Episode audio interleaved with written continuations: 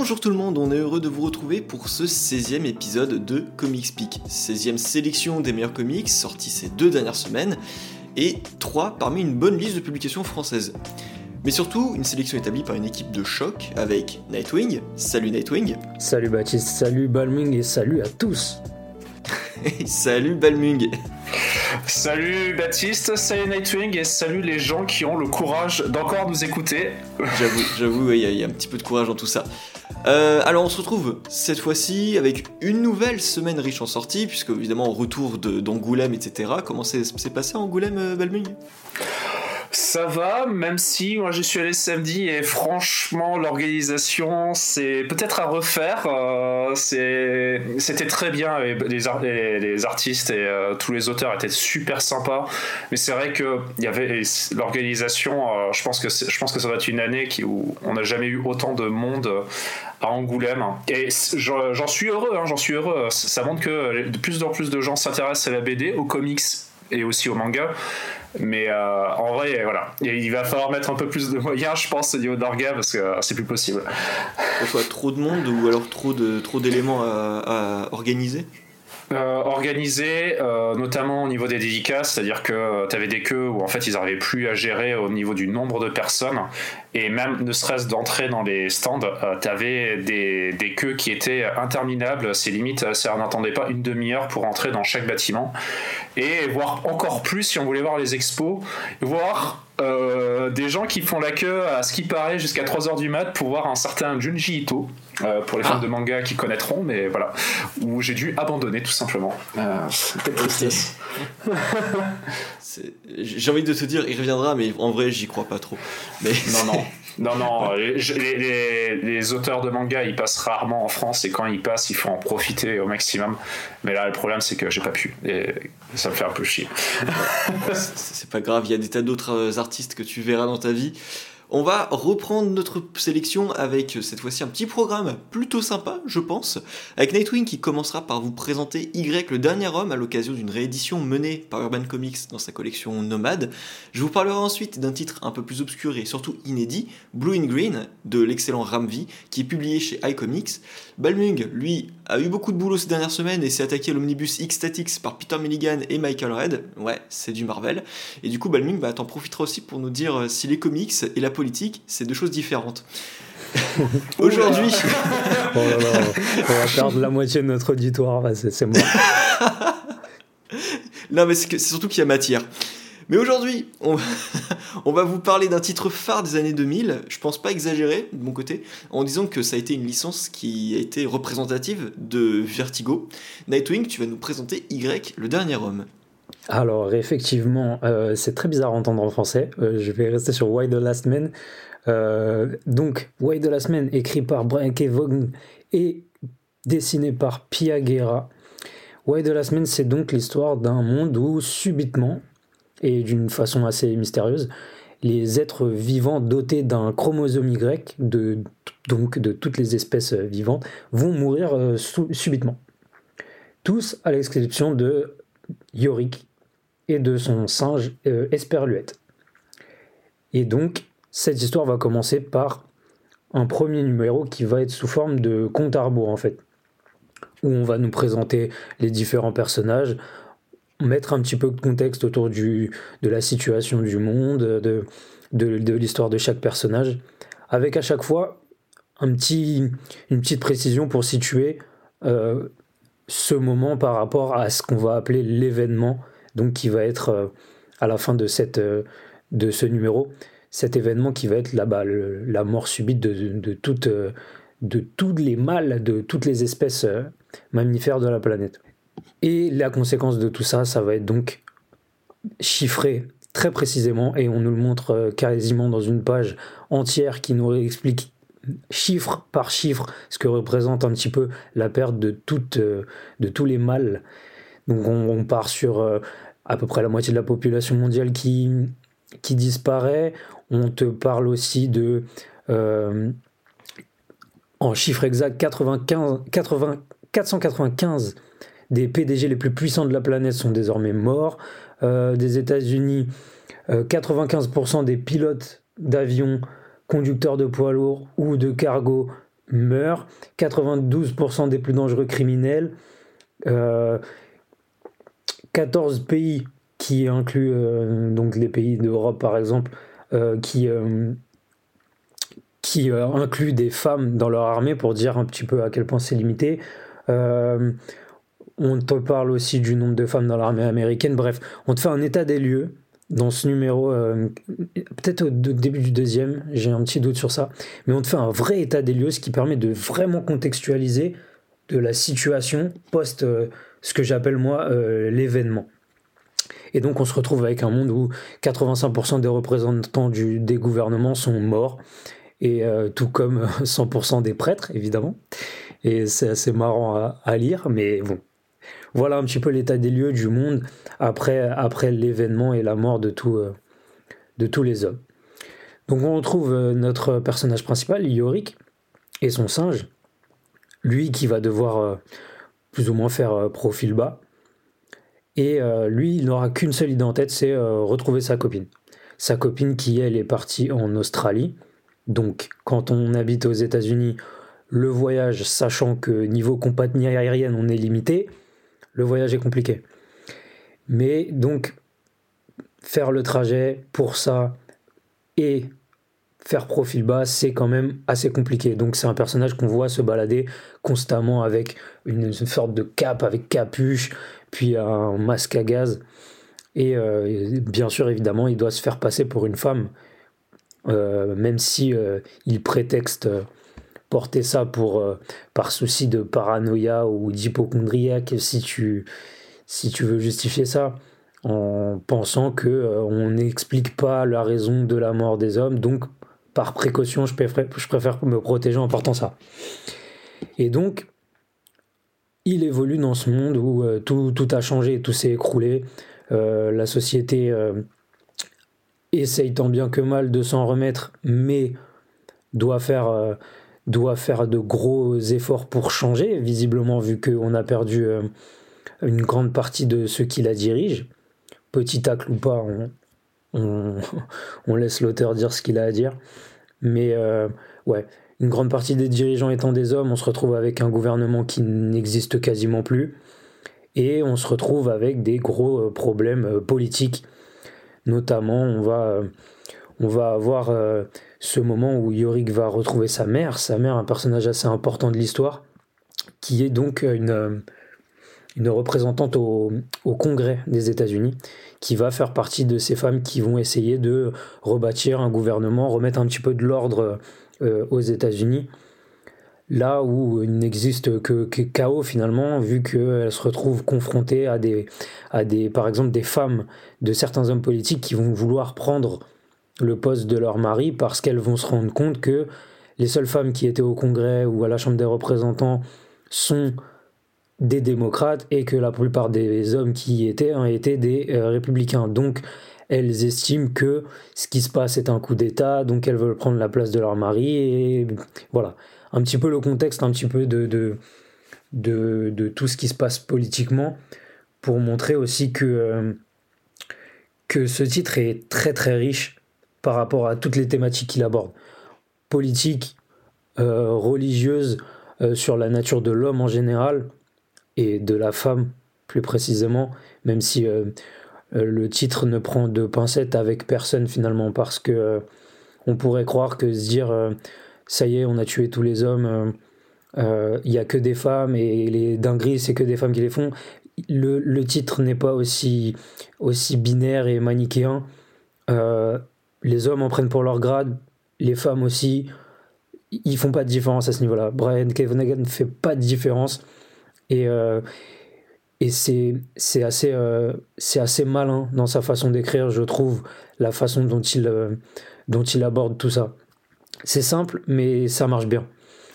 Et donc, au milieu de tout ça, on va, on va avoir un petit peu le comportement des gens, qui vont réagir à ce qui s'est passé, la perte d'être cher, comment ils se reconstruisent par rapport à ça, euh, ce que cet événement va provoquer chez certaines par rapport à des croyances, par exemple. Et je vais prendre l'exemple des, des, des filles des Amazones, qui sont en fait un groupe de femmes qui sont venues à penser que euh, si les hommes sont tous morts, c'est pas pour rien. Dieu avait, euh, Dieu avait un plan et que le chromosome Y était une aberration, donc c'était la volonté de Dieu et voilà, on est sur ce genre d'idée assez radicale et les défis des Amazones ont pour, pour credo, si on peut dire, de s'arracher un sein parce que c'est quelque chose que faisaient les Amazones normalement pour euh, mieux tirer avec euh, arc et flèche notamment.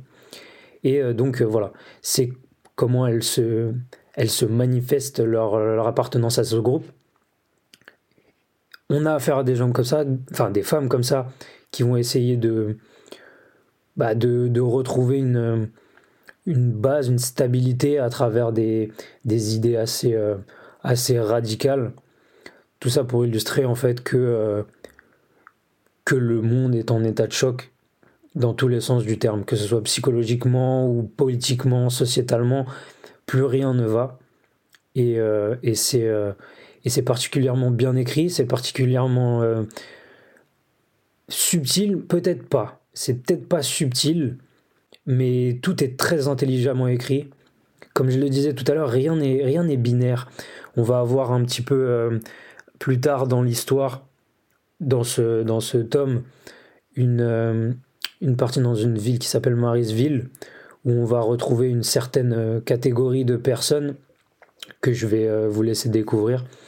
Mais dans cette partie-là, on, sent bien que, dans ce monde-là, et ce que vous nous montrez, Brian Kevin, c'est que rien n'est binaire. Rien n'est aussi simple que ça. Euh, personne n'est tout, blanc, personne n'est tout noir. Et surtout dans une situation pareille, euh, il faut savoir. Euh, comment dire ça Il faut savoir se remettre sur pied et c'est pas simple. On va faire, certains vont faire des erreurs, certains vont perdre pied complètement, péter les plombs, se radicaliser. ça va être assez, assez excessif à certains moments, mais toujours, toujours intelligemment fait. Et donc, dans tout ce, dans tout bazar, Yorick, lui, va réussir à, un moment retrouver sa, mère. Mais sa mère, en découvrant que son fils est encore vivant, ça va être pour elle euh, un moyen peut-être de sauver l'humanité. Ce qui ne va pas être la priorité de Yorick dans un premier temps. Mais il va quand même euh, accepter de partir euh, avec l'agent 355 qui est un agent du Culper Ring. Pour ceux qui ne connaissent pas, c'était un réseau d'espionnage qui date de la guerre d'indépendance des États-Unis, qui n'existe plus aujourd'hui, mais dans euh, l'histoire de Way de la semaine, Brack et Vaughan fait que en fait le Culper Ring a toujours continué d'exister, même, aujourd'hui. Et donc il va partir à la recherche d'une personne en particulier qui va être le docteur Allison Mann, une spécialiste du clonage pour donc euh, résoudre le problème de, euh, la présence de, de, mal pour l'espèce euh, pour l'espèce humaine. Donc c'est une histoire super bien écrite où, ouais, ou comme je disais un peu tout à l'heure, Brian Kevin tape sur tout le monde, que ce soit les hommes ou les femmes, il n'y a rien de, il y a rien de, de, de, de sexiste, il n'y a rien de... Et c'est assez particulier de retrouver un monde comme ça peuplé de femmes, alors que c'est écrit à un homme. On pourrait tomber dans des stéréotypes, dans des idées préconçues. Lui, il arrive à en jouer assez intelligemment, à aborder des thématiques euh, suffisamment intéressantes, suffisamment larges, et des thématiques surtout toujours aussi pertinentes aujourd'hui, que ce soit sur euh, la place de la femme dans la société, que ce soit sur euh, l'état de la société en général, et sur le fait que bah, il suffit de pas grand chose pour que finalement tout bascule et que finalement pour que tout se passe bien, il faut que tout le monde fasse des efforts. Et ouais, tout ça fait que malgré 20 euh, ans d'âge, euh, je trouve que c'est un titre, et même après relecture, c'est un titre que j'avais lu déjà il y, a, bien longtemps, que j'ai relu donc pour, euh, pour le podcast, et il vieillit super bien. Super bien, que ce soit sur le fond et sur la forme. Et c'est là peut-être, par contre, le petit bémol que je vais avoir sur euh, la forme qui est assez personnelle, mais euh, le, trait de Piaguera, c'est quelque chose euh, de, très simple. Et ces cases sont, sont pas vides, mais très avares en détails. On aura un simple, des simples cases avec juste des personnages, un fond de couleur ou, ou un décor pas très riche en détails. Ce qui fait que je ressens un petit peu une certaine frustration sur cette partie-là, où j'aurais, mais c'est encore une fois très personnel, j'aurais adoré un dessin plus, plus sombre, un petit peu plus sale. Mais, mais en fait, je comprends très bien pourquoi ça colle parfaitement avec l'histoire. C'est que euh, le, trait de Piaguera et la colorisation collent parfaitement avec la personnalité, je trouve, du personnage principal, qui va être un personnage assez, assez marrant dans un contexte complètement dramatique et post-apocalyptique. Et là, ça colle super bien. Mais ouais, c'est. Il y, a, vraiment des cases où, il y a juste deux personnages et un fond de couleur, et c'est assez, assez frustrant de voir que euh, ils ont été assez euh, avares à ce niveau-là. Un petit peu plus de détails aurait pu euh, un peu plus habiller tout ça et le rendre un peu plus sale. J'aurais, j'aurais peut-être un peu plus accroché à, à l'ambiance visuelle avec, un, avec une ambiance pareille. Mais ouais, voilà c'est vraiment pour pinailler parce que très honnêtement, on lit pas ça pour le dessin, je pense.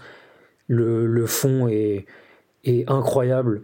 Euh, là, on part sur un premier tome qui contient que les dix premiers numéros, mais je vois pas comment c'est possible de s'arrêter là. C'est impossible de s'arrêter après le dixième numéro parce que euh, ce qu'on nous, sur ce, sur quoi on nous laisse, c'est euh, le meilleur moyen de, donner envie de lire la suite.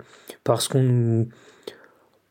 Ce qui est paradoxal, c'est qu'on a une forme de conclusion sur un arc initié dans ces dix numéros, mais il y a tellement de choses qui se passent par petites touches tout au long de, ces dix numéros qui teasent la suite, qui est assez, euh, assez formidablement bien amené, où on se retrouve pas avec juste un cliffhanger de fin de numéro qui nous dit euh, reviens pour la suite.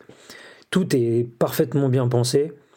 Et euh, ouais, s'arrêter là, ce serait, je pense, une, euh, une grave erreur. Donc, hâte de voir le tome 2. Qui, qui est déjà sorti. tome, qui est déjà sorti, c'est vrai. Ils sont tous les deux sortis ensemble. Et ouais, ne vous arrêtez pas au tome 1, foncez sur le tome 2, foncez sur la suite dès qu'elle sort. C'est un titre incroyable. Euh, le, je pense que c'est mon préféré de Brian Kevogan. Et ouais, ah. foncez. Ouais, de la semaine, c'est la base. Euh, perdez pas votre temps avec la série télé. Je souhaite juste préciser ça. Euh, ils ont essayé, ils ont raté. Lisez le comics, c'est la base. Et ouais, lisez-le, relisez-le parce que franchement, c'est une pépite de Vertigo et c'est intemporel. Ah, c'est, je pensais pas que tu l'aimais à ce point en fait ce, titre. Ah si, c'est un titre euh, formidable ce titre. Honnêtement, c'est en fait, je crois que c'est le premier Vertigo que j'ai lu. Il y a, peut-être de ça, parce que du coup, tu vois, mon premier, ça a été DMZ, et de, depuis, ça a été mon gros coup de cœur, tu vois, DMZ. Et là, dans, dans ce que tu dis, j'ai l'impression de me retrouver dans, dans DMZ, tu vois. Mais euh, là, je suis en train de lire, j'ai envie de dire pour la première fois, euh, Why the Last Man, et du coup, je comprends mieux le, sens en anglais, tu vois. Je trouve qu'il y a, effectivement, il y a, il y a un petit jeu de mots là-dessus. Et euh, je me suis arrêté là euh, au premier TPB, donc c'est-à-dire après le sixième numéro. Et en fait, je comprends bien la logique d'Urban de faire des doubles numéros ici. Bon, alors déjà pour l'épaisseur, histoire 2, mais euh, aussi pour l'intérêt narratif. C'est que là, après ce premier TPB, moi en tant que nouveau lecteur, j'ai lu ça, je me dis, bon, bah je peux m'arrêter là. Et face à l'opportunité de pouvoir se suffire à cette histoire-là, j'ai envie. Pourtant, bah, je vais essayer de pousser un petit peu. J'ai commencé le deuxième tome et je voulais le terminer pour, euh, pour l'émission ici, mais j'ai pas eu le temps. Et euh, je commence à voir des choses se développer qui m'intéressent. Parce que justement, ce, on va dire cette première moitié du premier volume que vous allez trouver là avec l'Urban Nomade, eh bien en fait, il y a quelques petites choses qu'on pourrait considérer comme des maladresses, des ellipses trop faciles, parce que Brian Gebogan a une idée précise de l'endroit où il veut nous amener pour nous présenter un univers. Et euh, il s'y précipite. Et le fait de s'y précipiter, on se dit, oula, euh, mais du coup, qu'est-ce que tu fais de ça, de ça, de ça, de ça? Alors si on le lit d'une traite, peut-être qu'on se pose pas de questions, mais moi de mon côté, j'ai eu le temps de m'en poser. Et euh, ça donnait quelques petites conversations sur, sur le Discord avec, euh, avec Tony sur le, le manque de cohérence de certains points. Par exemple, comment est-ce que le monde fait pour rester tel qu'il est, pour maintenir une activité alors qu'il n'y a plus d'hommes? Comment est-ce qu'on peut euh, considérer une, certaine survie de tel secteur sans qu'il y ait d'hommes? C'est pas par rapport uniquement au sexe, uniquement au taux de population, au fonctionnement d'un monde qui est réduit, on va dire, de, de moitié du jour au lendemain. Et c'est pas rien. Tu peux pas remplacer ça comme ça en un mois ou deux. Donc voilà, c'est ce genre de questions qu'on peut se demander, de petits, de petits anachronismes. Anachronisme, c'est pas tout à fait ce que je voulais dire. Non, oui. Mais de, non, c'est pas ça. la cohérence de l'open world. Non, pardon, la cohérence de. de l'open world. Parce que j'entends tout oui, le temps en jeu vidéo, mais oui. Non, c'est le... une, petite, euh, une petite erreur là-dessus qui pourrait être une facilité, mais c'est pas une facilité qui va être dérangeante, c'est juste une, une facilité pour le contexte. Et c'est pour ça qu'au final, on peut passer l'éponge sur ce, problème-là. Et euh, non, je vous encourage également à lire euh, Eric de la semaine. Mais qu'est-ce qui, euh, qu'est-ce qui te dérangeait, toi, Balmung, quand Nightwing t'a dit que. Enfin, a dit que c'était son titre préféré de chez Vertigo? Ah, c'est pas du tout pour ça que je me. Non, c'est pas, ça m'a pas gêné. Non, déjà, déjà, déjà, un, faut remettre le titre dans l'époque. Alors, faut quand même se dire que Brian Cavogan, au moment où il écrit Eric the Last Man, il est sur l'un de ses premiers titres indés. Euh, juste avant, il a fait que du Marvel, mais des petits titres à droite à gauche. J'exagère un peu parce que ça fait. Euh, The Last Man, on est en 2004, je crois, quelque chose comme ça. Et avant, je crois qu'il a commencé sa carrière vers 98, euh, quelque chose comme dans, dans ce genre-là. Donc ça fait déjà 6 ans. Et juste avant, il a fait Mystique. Oui, mais il a fait du Mystique, il a fait du Wolverine, il a fait du X-Men. Euh, il a fait quelques titres, mais je veux dire, son premier titre où il se lâche vraiment sur, sur une envie euh, bah, une envie vraiment de d'avoir une cause on est vraiment sur Eric the Last Man. Encore je, je, comprends qu'effectivement il y a des incohérences. On est je pense pas qu'il ait vraiment envie de s'attacher à ça. Pour lui il est vraiment sur le côté un peu plus euh, sociologique de la chose. Euh, D'ailleurs, euh, merci de, pour rappel au début de l'émission. Monsieur m'a dit euh, que X-Static c'était politique. Euh, j'aimerais bien savoir du coup c'est quoi ton avis sur Last Glassman parce que c'est il n'y a pas plus politique que ce titre-là, mais bon. D'ailleurs, on pourra aussi en parler avec Blue Green, mais bon. oui. non, mais enfin bon, après Blue Green, je pense c'est le moins dans, dans, le total. Mais ouais, non, c'est il y a ça, il y a aussi effectivement, quand je reparlais aussi de remettre en l'époque, c'est à l'époque, je voulais aussi revenir vis-à-vis de ce que tu avais dit au tout début, euh, d'ailleurs, euh, euh, Nightwing, c'était justement au niveau des. Des, des, dénombrements, enfin des pas démembrement, des nombres, enfin, les, le, enfin le nombre de personnes qui, enfin le nombre d'hommes qui vont mourir, le nombre de pourcentage d'hommes qui vont mourir dans tel ou tel, tel ou tel position, on est, je le rappelle, sur un titre de 2002. Donc en fait, euh, effectivement, euh, si vous voulez vous amuser à, faire les calculs, à dire non mais en fait ce pourcentage-là il est pas vrai, remettez-le quand même. Euh, on est en 2001 ou 2002, ouais.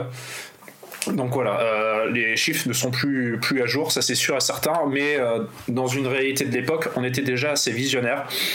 Alors, je sais pas si vous deux. Non, du coup, toi, ce que tu m'as dit, grosso modo, euh, euh, Baptiste, c'est que tu l'avais pas lu. Euh, tu avais lu juste le début, c'est ça?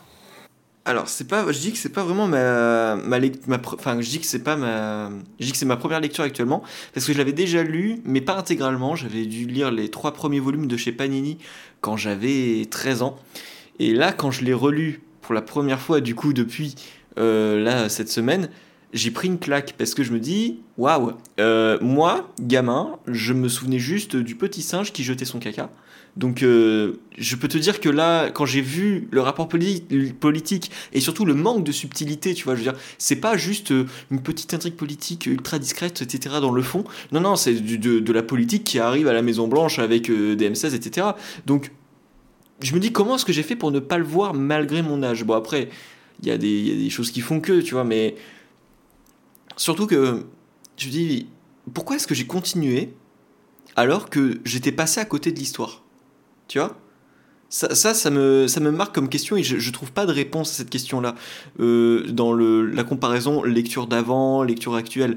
Et dans la lecture actuelle, par contre, je prends beaucoup de plaisir à, avancer dans cette histoire-là et euh, je, je, savoure bien et je vais vraiment me faire toute la série. Donc si jamais on en reparle de, de Grey the Last par la suite avec les prochaines publications, ce serait sympa parce que du coup j'aurais tout lu et j'aurais un, meilleur regard là-dessus. Donc ça se trouve, j'en ferai moi-même une sélection par la suite sur la, suite.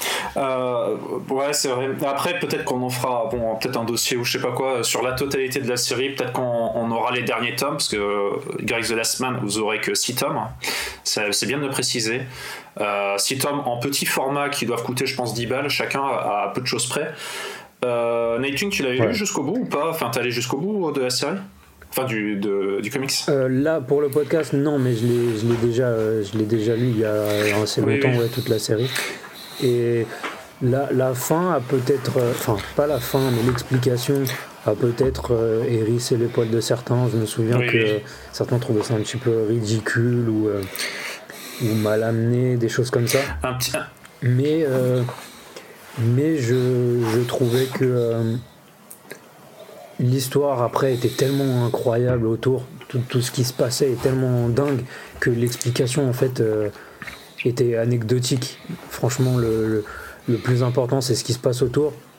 Et, euh, du début à la fin, moi je trouve que c'est un titre euh, formidable. C'est exactement ça, c'est plutôt les thématiques, c'est-à-dire que on était euh, à une époque où on pouvait se permettre d'aller.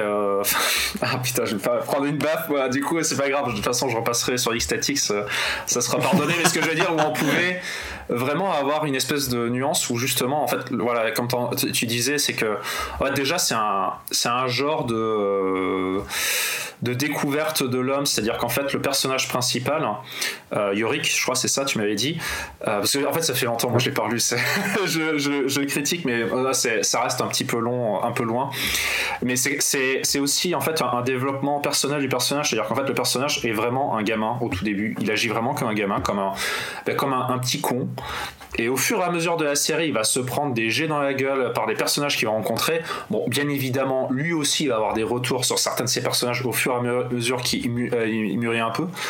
Et en fait, c'est vraiment le développement, c'est aussi un développement de, ben, tout simplement d'une, alors pas simplement d'un âge, parce que quand il a, je crois, que quand il est, euh, quand il commence la série, il est déjà à la fac, mais euh, vraiment la, mûrir en, en termes de pensée où il va commencer à, un peu s'ouvrir un peu plus au monde et à comprendre un peu plus le monde qui l'entoure. Et justement, bah, là plus exactement, bien évidemment, sur les classes de la semaine, on est vraiment au niveau des femmes. Alors pas forcément que sur comment elles sont traitées, mais en, général, en général, dans, l'humanité en, soi, en fait. Et, et, ça, je, je, trouve que ce développement-là était vraiment pas mal dans ce niveau de cette série-là. Alors, j'ai pas non plus, vu que si jamais on y revient, j'ai pas rentré trop dans le détail sur la fin. Effectivement, la fin, peut être un peu euh, candide. Je pense qu'à mon avis, quand il a écrit la série, il avait plus le speech en tête, il n'avait pas du tout la fin. Et la fin est venue au fur et à mesure. Alors la fin est pas naze, faut, relativiser. Hein. Elle, est, elle a quand même un certain point euh, positif. Je rentrerai pas plus dans le détail, on, y reviendra peut-être. Mais euh, la série déjà, elle a, beaucoup de points positifs au niveau des critiques, euh, des critiques des deux côtés, avec les extrémistes, euh, extrémistes justement, extrémistes religieux. Euh, il y en aura d'autres, il y aura d'autres thématiques qui vont être abordées au niveau même de stress de la science. et c'est un titre en fait. Maintenant, il faut qu'on présente le personnage parce que c'est vrai que tu l'as pas présenté. Je veux juste te dire un truc, c'est que les gens qui le connaissent pas, Brian Cavogan, bah si grosso modo vous avez des chances de le connaître. Alors déjà, bon, il y a la série qui est pas bien, de toute façon, c'est un, un mec. Euh, il a eu plusieurs séries, donc notamment, euh, vous, devez connaître Paper Girls, qui est une très mauvaise série apparemment. Euh, bah, apparemment, c'est une série qui s'est pris des, des parpaings dans la gueule aussi. et pardon, le titre, là où si vous avez lu déjà un peu de comics, vous devez connaître, c'est Saga. Saga, voilà, incontournable, c'est limite. Je vais. alors, il faudrait que je regarde des ventes, mais je pense que on est. Alors, on n'est pas dans les mêmes ventes qu'un. Enfin, maintenant, euh, avec la pause qui se sont tapés, on n'est plus, on plus autant. Mais je veux dire, c'était un titre qui, comment, qui gagnait autant de autant d'audimat qu'un Walking Dead, enfin pas autant d'audimat, mais disons qui, qui était sur la pente de s'en rapprocher. Le problème c'est que je pense qu'à mon avis la pause qui se sont donnés euh, de près de un an et demi, voire deux ans, pour sortir l'autre suite, quand le dernier est sorti, en fait là, euh, en fait on a eu les chiffres de, des, des, ventes de comics cette année et on a vu que Saga, même s'il est revenu sur le devant de la scène, il s'est complètement éclaté la gueule euh, au niveau des classements et je pense que cette pause là leur a absolument pas desservi. Il y a beaucoup de gens qui ont carrément oublié le titre une pause de deux ans, c'est vraiment trop pour un titre. C'est vraiment, euh, même ne serait-ce les gens, les gens ici qui lisent du manga le savent très bien, genre avec des trucs genre euh, enfin Hunter x Hunter ou même, enfin Berserk c'est autre chose parce que du coup il est mort du, de l'auteur donc ça c'est autre chose. Mais une, pause comme ça, ça n'a pas été très bon pour le titre, mais on était vraiment à un titre qui avait, qui avait beaucoup de potentiel. Et, et en fait, voilà. Y The Last Man, c'est vraiment un titre qui est le, une, œuvre de jeunesse de Brian Cavogan. Euh, de donner lui une chance, sachant que voilà, les, tomes sont à 10 balles environ. Mais en plus. 7,90. Ah, encore mieux. Voilà, 7,90, c'est encore mieux, sachant qu'on est vraiment sur du. Je crois qu'on est sur du 280 pages, quelque chose comme ça, parce que ça doit, des, euh, ça doit reprendre le, le format des, euh, des doubles tomes. C'est ça. Euh, et, et l'avantage, c'est que du coup, comme toi, tu, tu parlais du, du, dessin comme une critique, en fait, dites-vous qu'un format en petit, en petit format, euh, si vous espériez avoir un grand format, euh, effectivement, je vous le conseille pas forcément en grand format. Par contre, en petit format, justement, les, les cases sont très, euh, sont très épurées. Vous allez de le voir en petit format, vous allez rien manquer. Et, et c'est vraiment un point positif, c'est-à-dire que le, le, trait se porte extrêmement bien sur du petit format. On est, je pense qu'après au départ, je me disais, ouais, c'est Fable qui est quand même le meilleur titre en petit format à lire. Et en fait, non, c'est Erase the Last Man sans hésitation. C'est Erase the Last Man qui est le meilleur dans, tout, le, tout le choix du catalogue à lire en petit format. Et en vrai, euh, à du 7 balles et autres, euh, foncez-y parce que euh, c'est rentable pour le fric que vous allez y mettre. C'est pas la meilleure série, effectivement. Euh, c'est vrai qu'à comparer, par exemple, je vous aurais dit effectivement, lisez, lisez Fable. Mais voilà, ça reste quand même très bien. Quelle est la meilleure série, bien entendu euh, Non, mais voilà, Y de la semaine, c'est un truc qu'on vous recommandera tous, écrite par Brian Kevogan, dessiné par Piagea. Euh, premier volume, 256 pages, de 320 pour le suivant et ça restera à 320 pour les autres. Il y aura au total normalement 5 volumes, hein, vu que c'est des doubles et qu'il y a un total de 10 TPB. Et vu que c'est des doubles, eh bien on arrivera à 5 volumes Urban Nomad. À 7,90 l'unité, c'est quand même assez fou hein, de te dire que tu as un manga pour le prix d'un double comics. C'est énorme. Parce que c'est pas à 28 balles, hein, euh, les grands formats. oui, normalement à la base ils sont à 28 balles. Ouais, voilà, bref. Et euh, c'est sorti le 20 janvier. On en arrive à ce qui a été mon coup de cœur en 2020, c'est ce qui m'a fait adorer Ramvi, et ça c'est le titre Blowing Green. À ce moment-là, Ramvi, c'était euh, This Savage Shores, qui, avait même très bien marché euh, en France, avec l'édition qui avait proposé iComics. Et iComics, on va voir ensemble qu'on fait un même travail sur l'album que pour ce premier travail, euh, enfin ce premier succès de Ramvi en France. Donc de mon côté, je trouve que Blue Green est beaucoup plus profond et beaucoup plus sensible dans sa thématique et plus mesuré et pertinent dans son utilisation du fantastique que euh, This Savage Shores. Mais ça, je vous explique. Blue Green, ça raconte l'histoire d'Eric Dieter. C'est un professeur de musique, scène d'exposition simple et efficace, avec un élève qui lui demande s'il a du talent ou s'il se fourvoie, et après, il va lui dire que bah, il a juste peur de finir sa vie comme professeur de musique. Le tact, c'est un savoir-faire. Parce qu'en fait, en réalité, euh, Eric Zetter était un prodige du saxophone qui euh, avait tout un, tout un talent, mais c'est un talent qu'il n'a jamais réussi à faire entendre. Lorsque sa mère décède, il réalise qu'il a établi une distance avec sa famille et qu'il la maintient loin de lui. Ce retour à la maison familiale, lors de l'enterrement, va entraîner quelques hallucinations étranges. Ça va réveiller des souvenirs chez lui, c'est lorsqu'il tombe, par contre, sur la photo d'un musicien de jazz dans le bureau de sa mère qu'il va s'entêter à trouver son nom et mener une véritable enquête. Et là, rien qu'avec ce petit résumé, bah, je pense que vous avez un petit aperçu du génie de la narration chez le bonhomme. On est captivé par l'aspect ordinaire des choses, c'est-à-dire le décès de la mère, la lassitude d'une vie qui ne semble pas lui correspondre et des relations familiales difficiles. Donc Ramvi nous happe avec des thématiques familiales simples où chacun peut se, peut se retrouver. Cependant, on va voir également qu'il y a un vrai rapport avec le jazz parce que, et euh, avec le registre euh, policier. Parce que justement, c'est à travers un petit objet ordinaire, une photo, que tout le récit va se déclencher. Ramvi intègre à son histoire une enquête avec une facilité et un naturel surprenant tout en intégrant quelques petits éléments du fantastique et d'horreur. Donc on a une variation des genres qui va cohabiter, mais d'une manière totalement naturelle, et qui va toujours renouveler plus le sens qu'apporte l'histoire. Mais pour moi, ce titre, c'est surtout un sacré pari tenu avec l'artiste Anand RK. Alors, allez savoir pour le prénom. Pour cet album, euh, il a obtenu le Eisner Award Multimédia. Et sans cette identité visuelle, l'album n'aurait pas du tout la même saveur. Parce que ce dessin laisse supposer une colère qui est enfouie dans la violence, la violence des traits et l'application des couleurs. J'ai perdu le nom du coloriste, mais euh, chapeau et en tout cas un sacré mérite de ce côté-là. Parce que le dessin laisse supposer cette colère et c'est la première chose qui m'a marqué, c'est cette colère. J'ai aussi été très surpris par l'équilibre entre le rendu à la fois abstrait, mais qui laisse une parfaite distinction des formes et des éléments qui sont représentés. Vous savez, généralement, on peut avoir un aspect euh, très abstrait dans, une BD qui nous laisse un petit peu euh, de marbre et qui nous demande du temps et de la réflexion pour comprendre ce que l'artiste cherche à nous, à nous représenter. Ce qui va un peu à l'encontre de l'idée d'une lecture fluide de, la bande dessinée. Et ici, on trouve à la fois un aspect très abstrait dans la colorisation et dans certains détails, on va, on va revenir là-dessus, et euh, tout, en conservant cette fluidité narrative. Et d'ailleurs, à ce propos, on a parfois des pleines pages qui sont juste incroyables, qui viennent totalement briser les codes, des, scènes extrêmement violentes, des chocs qui vont bouleverser euh, les cases et les renverser et euh, juste déconstruire totalement les codes de la bande dessinée.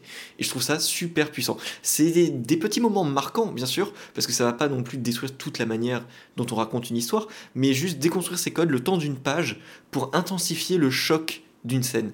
Et ça, c'est vraiment très bien trouvé, et euh, l'artiste le fait à plusieurs reprises.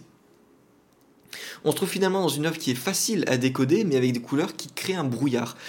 Un entre-deux qui est permis par le numérique, mais qui donne un aspect proche de la peinture dans son rendu. Et là-dessus, bah, c'est totalement charmant, c'est envoûtant. Ce brouillard, c'est un élément qui, qui, est totalement essentiel en fait. On distingue jamais les yeux des personnages, sinon lors de scènes qui sont vraiment effrayantes et où euh, le regard est très important. Cette absence n'est pas du tout une facilité recherchée, parce qu'au départ on pourrait se dire c'est justement euh, un manque... Euh, un manque de temps ou autre. Non, non, justement, pour cet album, ils ont pris le temps. Mais c'est plutôt pour souligner un manque d'humanité dans le comportement de certains. Le fait qu'ils ne se voient pas vraiment. Le regard peut traverser le brouillard et lorsque cela arrive, bah c'est lorsqu'Eric fait preuve d'humanité, qu'il est capable de voir quelqu'un d'autre. Et je trouve le concept génial. La perte du regard, c'est à la fois euh, quelque chose de déstabilisant à la base, et j'ai vraiment été troublé par ça. Mais ça me semblait très... Euh, très impersonnel.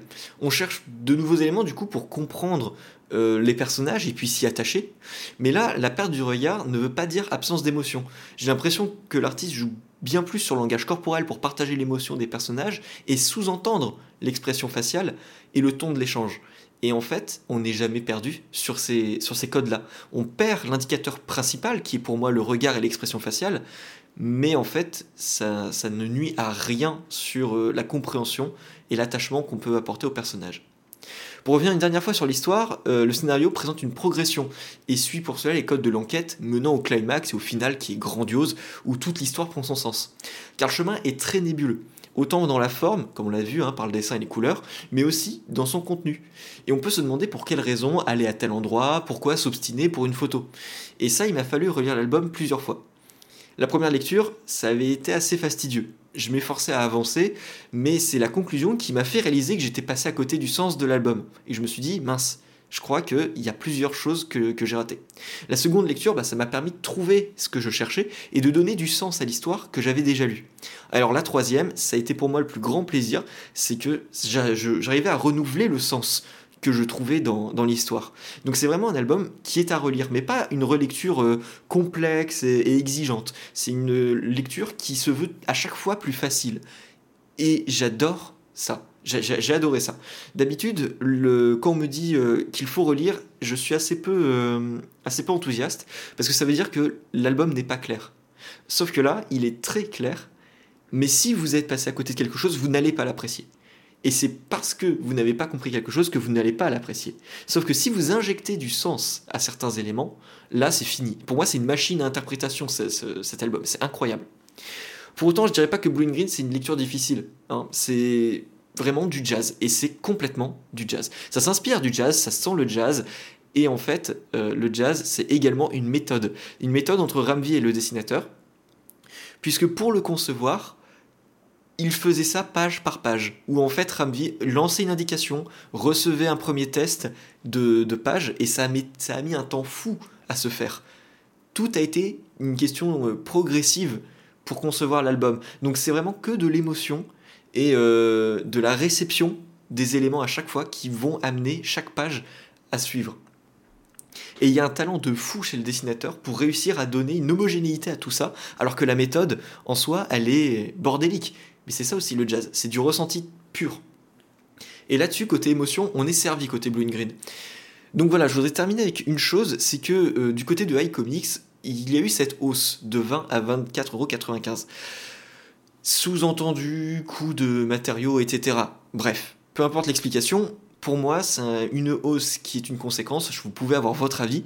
Moi, de mon côté, il y a quand même quelque chose qui fait que l'édition française a un plus et un négatif. Bon, en dehors du prix, bien sûr. Bon, iComics a pris le pari d'un album toujours mieux travaillé que ce que fait Image Comics en VO. Et là-dessus, bah, il n'y a pas à dire. Hein. Là, j'ai ma VO et je suis un peu triste. C'est que la VO, c'est un petit format souple classique, là où iComics propose de jouer et de sublimer la couverture en apportant de la texture au vinyle dans lequel le visage d'Eric est enfermé. C'est un format plus grand, mais également plus cher.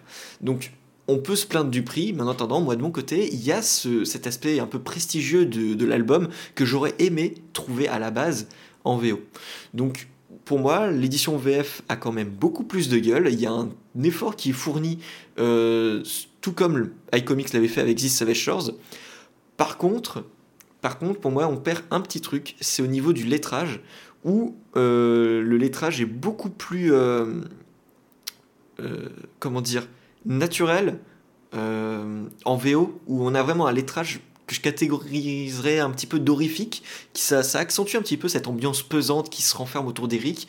Et euh, un petit peu à la Seven, euh, j'ai l'impression que c'est la référence qu'on sort n'importe quand euh, pour ce genre de choses, mais très obscure, mais voilà, qui, enferme un peu les personnages dans, dans, une sorte de complexe. Alors que en VF, on va avoir un lettrage un peu plus classique. Donc voilà, à vous de voir. Moi de mon côté, euh, je, suis assez satisfait de mon expérience avec la VO, mais d'un autre côté, je me dis, pour l'objet et la collection, euh, je trouve que Comics a fait quand même un sacré taf. Est-ce que ça mérite les 25 balles? Moi de mon côté, je pense que oui, étant euh, client des grands formats VF comme l'avait fait Urban avec Layla Star et, et, toute la gamme Urban de type franco-belge. Voilà pour moi. Alors je crois que Balmung, je suis certain que tu l'as lu. Nightwing, est-ce que tu as pu piocher cette petite merveille? Malheureusement, j'ai pas pu la terminer. Oh, tu vas me savourer ça vite fait, toi. Hein. ouais, j'ai commencé, j'ai commencé. Ah. Et, euh, et je t'avoue que euh, au, départ, le, trait m'a surpris. Je m'attendais pas du tout à ça. J'avais jamais euh, vu de preview ou quoi que ce soit. J'ai juste entendu beaucoup de bien du titre et j'ai vu Ramvi. Je me suis dit, je vais, je vais me lancer. Et euh, j'ai eu du mal à, avec le trait euh, à, la première, à, la première lecture, enfin à la première euh, prise de contact, parce que c'est, comme tu le disais, le trait est, enfin je dirais pas brouillon, c'est assez péjoratif, mais c'est très brumeux. Les, les, comme tu disais, les, les visages sont pas super bien détaillés, mais c'est intentionnel. Et, et ça donne une vraie une vraie identité graphique euh, à, cette, à, ce titre et à l'ambiance qu'il essaye d'instaurer. Et, euh, et ce qui m'a par contre marqué incroyablement, c'est euh, les couleurs. Les couleurs sont juste incroyables. tu parlais de splash page un moment pour, pour, dans le titre. je les ai pas vus, mais moi, les 25 premières pages, elles m'ont déjà mis une claque hein, à ce niveau-là. C'est, on a une ambiance visuelle qui colle parfaitement à l'ambiance psychologique du personnage. Et, et c'est rien que pour ça, même si le trait, c'est pas ce qui nous passionne, le trait que, qu'on peut avoir au niveau du dessin, c'est pas ce qui nous parle le plus. on en fait, on fait abstraction très très vite et on, se, on se prend à, à l'ambiance, à ce côté psychologiquement euh, on sent que le personnage est, pas bien très très vite. Et euh, je, m'implique dans l'histoire euh, dès les deux premières pages. Rien qu'avec cet aspect de, de, couleur et de. je crois que tu le disais à un moment, c'est. on a l'impression que c'est brumeux, que tout est brumeux. Et, et c'est, je trouve ça superbe Et comme tu disais, c'est, c'est à mon avis, c'est pensé comme ça. et, et le moindre, le moindre concept graphique est pensé pour faire passer un, soit un message, soit pour créer une, une atmosphère qui colle parfaitement avec le, le personnage. Et à ce niveau-là, je, je, trouve que c'est une, une masterclass. Déjà, 10 Savage Shores avait, euh, m'avait mis une belle claque à ce niveau-là aussi, mais là, euh, on sent que mmh. Ramsey s'est s'entourer, quoi. Non, non, non, mais c'est totalement ça. Et justement, chaque page euh, a une force émotionnelle que je trouve extrêmement forte. Euh, Balmung, de ton côté Ah, bah, de toute façon, on, était prêt à se battre pour ce titre, donc euh, voilà. Euh, du coup, le, vous avez été trop sympa avec moi, vous n'avez pas utilisé ce nom-là. Pourtant, ah, ça vous brûlait les lèvres de dire Bill Sikiewicz. Je, le savais, je vous voyais là. Ah, vous aviez les, lèvres, les lèvres, les lèvres gercées et tout. Ah, putain. Ah, je suis moyennement d'accord. Je suis moyennement d'accord en fait. Parce que la couleur, elle, arrive à atténuer tout cet aspect-là de Sienkiewicz. Oui, mais là, en fait, le Anon RK n'est pas coloriste. Euh, le coloriste, c'est John Person. Alors, John Person, il a fait, du coup, j'en parlais rapidement, c'est. Euh, alors, il n'a pas fait beaucoup de choses. C'est quelqu'un qui a fait surtout euh, du, Alors, il a fait à la fois du. Il a surtout été dessinateur plus qu'il n'a été coloriste. Enfin, il a été pas dessinateur dans des BD. Et il a aussi fait vite fait un, un comment dire une, une, couleur enfin un dessin enfin dessiner un tome de enfin un numéro de Département of True Trousse, pardon, de James Tynion The Four. Euh, bonjour euh, Angoulême, parce que monsieur était dans la liste euh, des sélectionnés. qui est d'ailleurs niveau dessin. Alors, c'est pas lui hein, qui fait tous les dessins de Département of Truth, c'est Martin Simmons. Et on est vraiment sur quelque chose qui s'en rapproche en fait. On est vraiment sur des trucs un peu plus abstraits au niveau du dessin. Et c'est pour ça que je parlais de, de c'est-à-dire que c'est vraiment Bisekevich, en fait, c'est quelqu'un où on se quand tu lis, tu regardes sa BD, ses BD, tu te dis qu'est-ce que tu fous dans du comics, euh, mec, tu serais prêt à faire des tableaux. Et en vrai, quand tu vois le prix de ses planches, euh, j'aimerais bien en avoir une, mais qu'est-ce que c'est cher. mais euh, mais c'est vraiment, tu as quand même une influence. Je dis pas que son dessin est exactement pareil, mais tu peux pas renier son une influence sur ce titre-là. Alors pas, pas, pas dans ses titres, on va dire plus plus mainstream, c'est-à-dire c'est pas du euh, New Mutants par exemple. New Mutants on était vraiment sur les débuts, on n'est pas non plus sur du assassin de, euh, enfin l'assassin c'est pardon c'est du euh, Electra. Electra voilà. On est vraiment plus sur ces titres genre Straight Toaster et voire même là où je voulais mettre le titre en relation, c'était Jimi Hendrix, c'est-à-dire que euh, a fait du, un, comics sur Jimi Hendrix que j'aimerais revoir venir en France parce que ça a été édité à un moment et maintenant c'est un prix indécent. Alors, c'est meilleur. C'est meilleur, notamment parce que bon, Jimi Hendrix, ça fait un peu plus, euh, ça fait fantasmer vis-à-vis de la carrière du, du, bonhomme, alors que là, on est plus sur, euh, sur vraiment du, bah, une vraie histoire, on va dire, enfin une vraie histoire. Pardon, une fausse histoire, mais qui est beaucoup plus développée, on va dire, euh, dans, une dans un imaginaire. Et là aussi, où du coup, on va me dire, je suis le connard politique, parce que du coup, je vais en parler, parce que c'est vrai qu'en fait, il est vraiment dans cette euh, alors Ramvi là du coup parce qu'on parle du scénar Ramvi est vraiment dans cette euh, ben, même si le dessin euh, contribue au tout.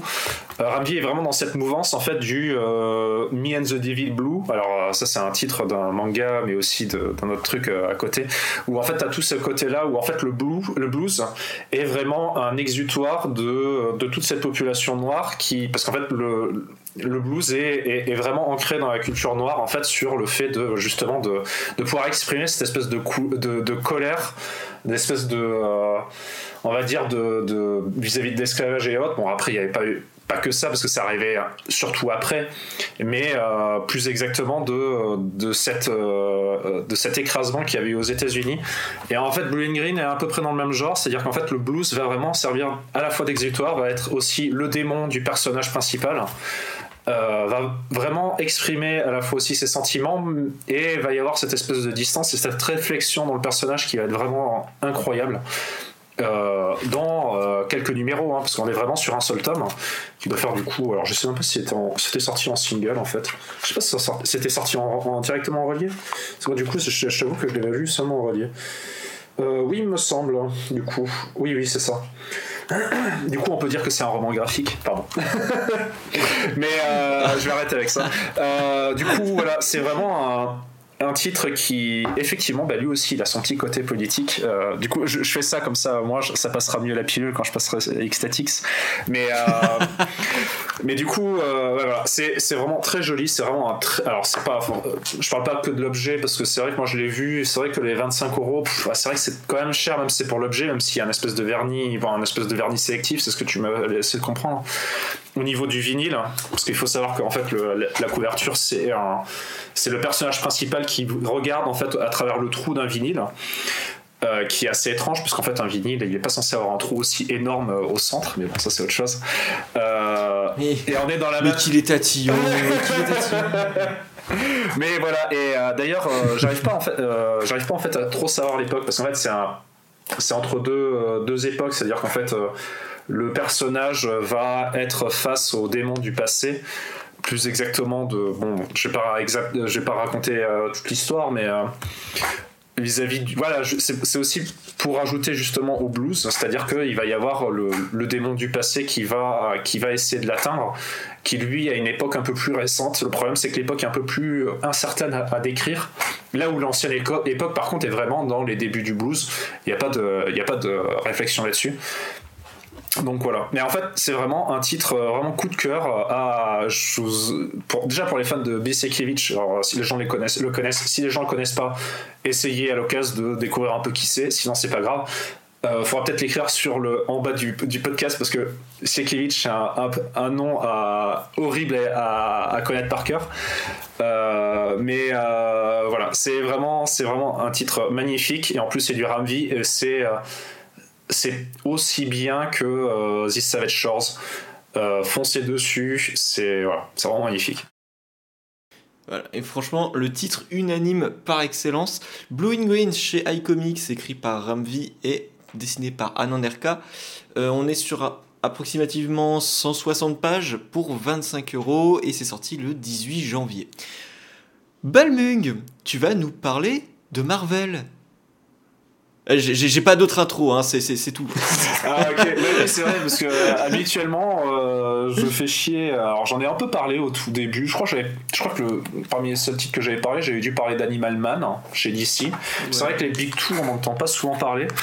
Du coup cette fois-ci on inverse la tendance parce que du coup on a eu Y de la semaine pour du Image pour Nightwing et Baptiste qui nous a présenté aussi un titre Image Blue and Green et moi du coup je vais parler de Marvel.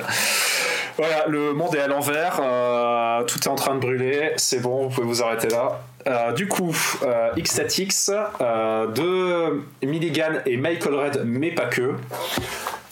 c'est un titre qui était sorti, il me semble, en 2001.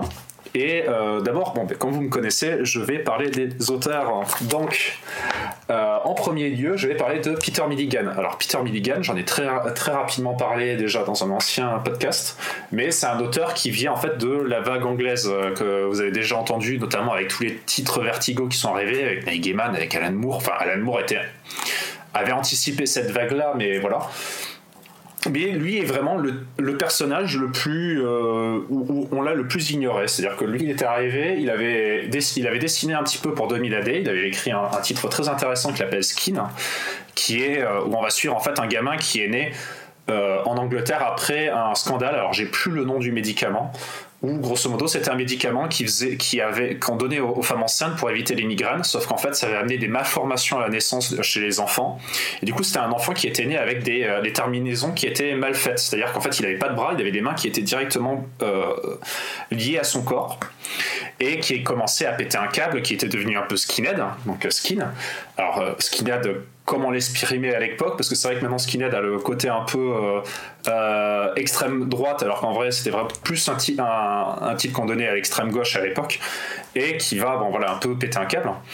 Et lui il va se faire connaître à Vertigo avec un, un type qui s'appelle Shade the Changing Man, que j'aimerais bien un jour lire en entier, parce que même en VO, c'était sorti, euh, je crois qu'il devait y avoir plus de 80 singles, et en fait ils ont réédité que euh, euh, en, TPB que, euh, disons, les 15 premiers, on va dire. Donc voilà. ce qui fait que c'est un peu exagéré. C'est un très bon titre. Alors, il a fait aussi d'autres titres par la suite. Euh, je vais pas trop détailler parce qu'en fait, on est vraiment quand je parle de Ecstatic, on est vraiment sur l'un de ses premiers titres qu'il a eu chez Marvel en fait. du coup, comme je dis, c'est 2001. Euh, alors c'était un, c'est un titre qui en fait ne s'appelait pas X-Static au tout début. C'est un titre qui d'abord était sorti dans les pages de X-Force et qui ensuite, on va dire au bout de, euh, je sais pas, je dirais une quinzaine d'épisodes, quelque chose comme ça, a eu sa, sa, propre série qui s'appelle X-Statix. Donc je vais rentrer un peu plus dans le détail après. Euh, et l'autre personnage dont j'ai envie de parler, du coup, bah, c'est le dessinateur qui n'est pas connu que comme dessinateur, mais Michael Red Michael Red que vous avez déjà entendu, euh, notamment euh, sur du euh, sur du Madman qui a été réédité il y a pas longtemps en français chez Gilmugin, qui a un titre Image. du coup, il y a des gens qui vont être pointilleux, qui vont me rappeler qu'il y a, alors j'ai plus le nom, tu avais une, une, une, maison d'édition un peu obscure qu'il avait édité au tout début, puis ensuite c'est arrivé chez Dark Horse parce qu'en fait c'était un titre un peu au départ Frank, un peu à la Frankenstein, et c'est arrivé chez Image, et en fait, c'est, je dis que c'est vraiment un titre Image parce que le personnage se balade en fait avec le, le symbole de Image tatoué, sur le sur le torse de son costume, quoi. Et qui est un titre un peu loufoque, qui va mélanger un peu des, des influences rock, euh, qui, en fait, on est vraiment face au, euh, comment il s'appelle, euh, ah, celui qui fait, ah, qui a fait du ah là là, attends, j'ai une perte de mémoire. Euh... Ah, Beta Ray Bill, comment il s'appelle Daniel Warren Johnson. Daniel Warren Johnson, voilà. Et ah Michael, Michael Red, pour moi, c'est le euh, Daniel Warren Johnson avant l'heure. C'est-à-dire que c'était vraiment un, mec qui était à fond sur du rock. Euh, alors, plus du rock. Euh, pour son âge qui était beaucoup plus, plus on va dire plus posé, c'est-à-dire on n'est pas sur du métal, on est vraiment sur du rock rock. Euh, mais euh, c'est-à-dire que par exemple là récemment, il, c'est un grand amoureux de euh, de ah là là, de comment il s'appelle de je vois pas de quoi tu parles. Ah l'iPhone Mars. Euh, ah, David Bowie David Bowie, voilà, c'est ça. Donc, on va, reprendre. Euh, du coup, de David Bowie, euh, qui il est un grand fan. Il a fait un comics dessus. Alors, sur les débuts de sa carrière, on n'est pas allé jusqu'au bout. Et voilà. Et du coup, on est sur du, on est sur X-Statix. avec déjà du beau monde. Alors, Michael Red, faut déjà rentrer dans le détail, c'est que le dessin va plaire à pas beaucoup de monde. C'est-à-dire que c'est un, un, dessin qui est très peu détaillé. Mais j'y reviendrai euh, parce que on s'en fout de son dessin. L'important c'est plutôt l'histoire. Alors, euh, du coup, X-Statix, pour donner le thème, il va falloir que je vous raconte au moins le premier épisode. Alors, c'est un peu triste parce que pour moi, ça me fend le cœur parce que ce premier épisode, il est vraiment à lire pour comprendre un peu, euh, pour avoir le choc en fait de la révélation. Mais euh, d'un côté, si je le raconte pas, ça va être un peu compliqué de vous faire comprendre un peu la thématique du titre et en fait plutôt l'ambiance qui va régner pendant tout le long du titre. C'est-à-dire qu'on va nous présenter une nouvelle équipe qui va remplacer la X-Force. Et en fait, on va prendre tout un titre, on va nous présenter chacun des personnages, rentrer dans leur vie, euh, prendre quelques pages à dire euh, ben, les aspirations de chacun, leur travail, comment ils ont eu leur pouvoir avec un personnage principal qui va essayer de, tous les rassembler, sachant que c'est quelqu'un qui va travailler en fait pour un pour une, espèce de boîte, c'est-à-dire qu'en fait c'est un euh, un investisseur qui va euh, financer en fait une équipe de super-héros pour euh, donner un petit côté showbiz, c'est-à-dire ils, vont, ils vont passer à la télé et ils vont sauver des gens, même s'ils vont être très fortement dirigés par ce showrunner, on va dire. Et en fait, voilà, on va nous présenter tous les personnages, ça va être super bien, on va passer tout un numéro à nous les présenter. Et dernière page, euh, un événement, une explosion se passe, tout le monde meurt, sauf un personnage, même le, leader meurt. Et euh, voilà, l'épisode s'est fini comme ça, avec juste un, seul personnage qui va, qui va survivre. Très bien. Euh, voilà, donc du coup, vous êtes, vous êtes bienvenue dans X-Statix, ou plus exactement X-Force, à ce moment-là. Et directement, on, enchaîne sur un autre numéro où, euh, où en fait le showrunner va essayer de retrouver une équipe il va chercher des gens à droite à gauche, dont notamment le personnage principal de cette œuvre-là qui va être euh, Mister Sensitive, qui est en fait un personnage qui a pour particularité de tout ressentir puissance 1000. C'est-à-dire qu'en fait, euh, alors il a une peau un peu bizarre avec des antennes, et en fait, quand il, euh, il peut à la fois entendre très loin, avoir un, goût hyper développé et aussi tout ressentir, euh, voilà, comme je dis, puissance 1000, c'est-à-dire qu'en fait, rien que d'avoir une mouche qui est en train de voler dans la pièce, ça va lui, agresser la peau et il n'arrive pas à supporter les vibrations. Ce qui fait qu'en fait, c'est quelqu'un qui va se balader en permanence avec une, euh, combinaison intégrale qui, qui a été mis en place par le professeur Xavier. Parce que oui, pardon, j'ai oublié de vous le dire, c'est un titre qui est dérivé des X-Men. Et, euh, et, du coup, qui, bon, à côté, il a aussi une grande connaissance du kung-fu et euh, des arts martiaux. Et, euh, et de l'autre, on va voir que des personnages un peu, un peu bizarres, c'est-à-dire qu'en fait, on est face à un titre qui va ressembler, si vous avez déjà lu de la Doom Patrol, on est quelque chose sur un titre qui va un peu y ressembler, c'est-à-dire qu'en fait, c'est des personnages qui vont être un peu dévastés par leur vie. On va avoir toute une, équipe type l'anarchiste qui est un, noir qui, euh, qui a en fait pour particularité de pouvoir lancer sa sudation sur les gens et elle est hyper corrosive. on va avoir. alors, je, je donne pas l'ordre d'arrivée des personnages, parce qu'en fait, là, on n'est pas que sur le premier épisode, mais par exemple, on va avoir Fat, qui est un personnage qui peut, qui peut en fait changer son sa, physionomie pour euh, ressembler à une espèce de grosse gelée euh, immense qui permet de un peu comme un, espèce de Mister Fantastique mais beaucoup moins euh, beaucoup moins enfin pas élastique mais plus gélatineux Vivisector qui est un un personnage qui est un espèce de d'auteur qui qui a pour particularité de pouvoir se transformer en espèce de loup-garou. J'ai aussi un trou de mémoire, mais euh, une, euh, une, fille qui a pour euh, capacité de se téléporter. qui est tout en bleu. Ça vous rappelle un autre personnage chez Étrange, si vous connaissez un peu les, les X-Men. Et aussi, bon, je dois, on va avoir aussi Doop, qui est le personnage ultra méta, euh, de l'équipe qui est en fait un espèce de euh, d'alien un peu bizarre une espèce de, de boule euh, de boule verte qui, qui, a comme pouvoir en fait le quatrième mur. C'est à dire que il peut il va y avoir que des côtés un peu psychédéliques à ce personnage là c'est à dire qu'en fait ses pouvoirs ne sont jamais trop détaillés. Et en plus il a un langage en fait où il se met à parler. Tous les personnages dans la BD comprennent ce qu'ils disent et peuvent lui répondre, mais en fait, le lecteur ne veut pas comprendre ce qu'il dit, ce qui amène des situations un peu cocasses. Et on va avoir bon, encore d'autres personnages, type Dead Girl et Vénus de Milo. Et là, je pars sur ces personnages-là, mais je vais re-rentrer en fait un peu plus dans le détail sur ces personnages-là, parce qu'en fait, c'est euh, c'est alors à la fois c'est une œuvre du cœur pour moi, c'est-à-dire qu'en fait c'est une œuvre que je lisais déjà, c'est parmi une des premières œuvres que j'ai lues chez Marvel. Euh, c'est euh, c'est un titre voilà en 2001, c'était à peu près là où j'ai commencé à lire du comics, et c'est euh, c'était un titre qui qui, qui était à la fois funky et euh, qui amenait plein de thématiques qui étaient super, euh, super recherchées déjà pour l'époque. Et c'est un titre, effectivement, quand Baptiste en parlait, est très politique. C'est-à-dire qu'en fait, on va avoir, on va, ça va parler de minorité, ou plus exactement de questionnement. Mais là où euh, beaucoup de personnes vont se dire putain c'est bon je quitte le je quitte le je quitte le, podcast c'est bon ça va me gonfler j'ai pas envie d'entendre parler de politique on va être sur quelque chose de beaucoup de, de réfléchi dans le sens où aucun des personnages n'est blanc comme euh, neige, c'est-à-dire qu'en fait on n'est pas sur un, il va y avoir un petit côté de leçon, mais on est face à des personnages en fait qui sont humains. C'est-à-dire que c'est des personnages où euh, il va y avoir même de l'adversité en fait au sein entre eux. Alors c'est un, titre où, euh, avant de rentrer plus dans les personnages, je vais quand même repartir sur le niveau de l'équipe. C'est une équipe, voilà, comme j'ai dit, qui était du showbiz, c'est-à-dire qu'en fait ils vont vivre des, des, des, moments entre eux où ils vont combattre en fait des, des enfin combattre dans le, le, but de, de, de, à la fois de se faire connaître vis-à-vis du public, c'est-à-dire que ça va être vraiment un côté showbiz pour l'époque, c'est-à-dire vraiment la télé-réalité, avec un, voilà, un, showrunner qui, est, qui va être là pour euh, leur dire un peu les missions qu'ils doivent faire, euh, genre euh, il faut que vous interveniez dans telle guerre, Sauf qu'en fait, va y avoir un petit côté questionnement, genre, ben en fait, dans cette guerre-là, est-ce qu'on avait vraiment besoin d'intervenir ou pas?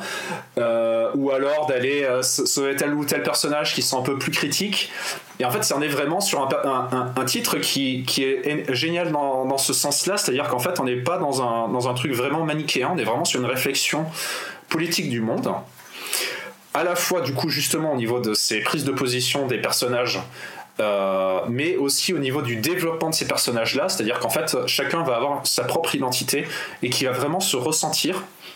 Donc, par exemple, comme j'en ai parlé, euh, l'anarchiste, par exemple, je vais, prendre un exemple lui, tu vois, par exemple, c'est un, du coup c'est un, noir américain qui a été élevé en fait euh, par des parents et qui a en fait comme euh, qui a été, toujours été élevé dans une communauté blanche et en fait qui va pas comprendre en fait justement pourquoi il est pourquoi il est noir par rapport aux autres et qui va en fait avoir une espèce de mimique de toujours se laver les mains et en étant persuadé que au fur et à mesure qu'il va se laver les mains il va finir par devenir blanc comme les autres. Sauf qu'en fait c'est ce ce truc là qui va finir par lui amener en fait à, une réaction au niveau de la peau qui va s'irriter et qui va lui faire découvrir ses pouvoirs justement de sudation une sudation euh, corrosive. Et, euh, et d'ailleurs, tu vas, on va justement ce personnage-là est l'un des personnages que j'adore le plus. C'est-à-dire qu'en fait, c'est un personnage qui est vraiment pas manichéen. C'est-à-dire qu'en fait, il est, c'est quelqu'un qui va être euh, complètement, euh, qui va pas être forcément autant dans la culture noire. C'est-à-dire qu'en fait, il est, c'est quelqu'un qui a toujours été vécu avec d'autres blancs. Et notamment, on va, notamment dans l'équipe, à un moment, il va y avoir une question de recrutement d'un personnage qui s'appelle Spike. Donc les gens qui ont déjà regardé l'animé qui s'appelle X-Men Evolution, vous voyez de qui je parle. C'est un X-Men noir qui a pour particularité en fait de pouvoir euh, lancer des épines depuis sa peau et qui dans, euh, dans le comics actuellement est devenu un espèce de rappeur et qui va hésiter à, rejoindre l'équipe sauf qu'en fait il va y avoir une guerre c'est à dire que euh, euh, l'anarchiste va refuser d'avoir ce personnage-là dans l'équipe en disant non mais en fait euh, voilà il y a déjà assez de noirs dans l'équipe. Et là qui dit bah en fait non mais tu, dégages. Toi t'es le the whitest black c'est-à-dire euh, t'es pas un vrai noir, t'es es une personne qui a été élevée qu'avec des blancs, t'es pas vraiment un noir, t'es un peu le, nègre de maison, enfin bon bref.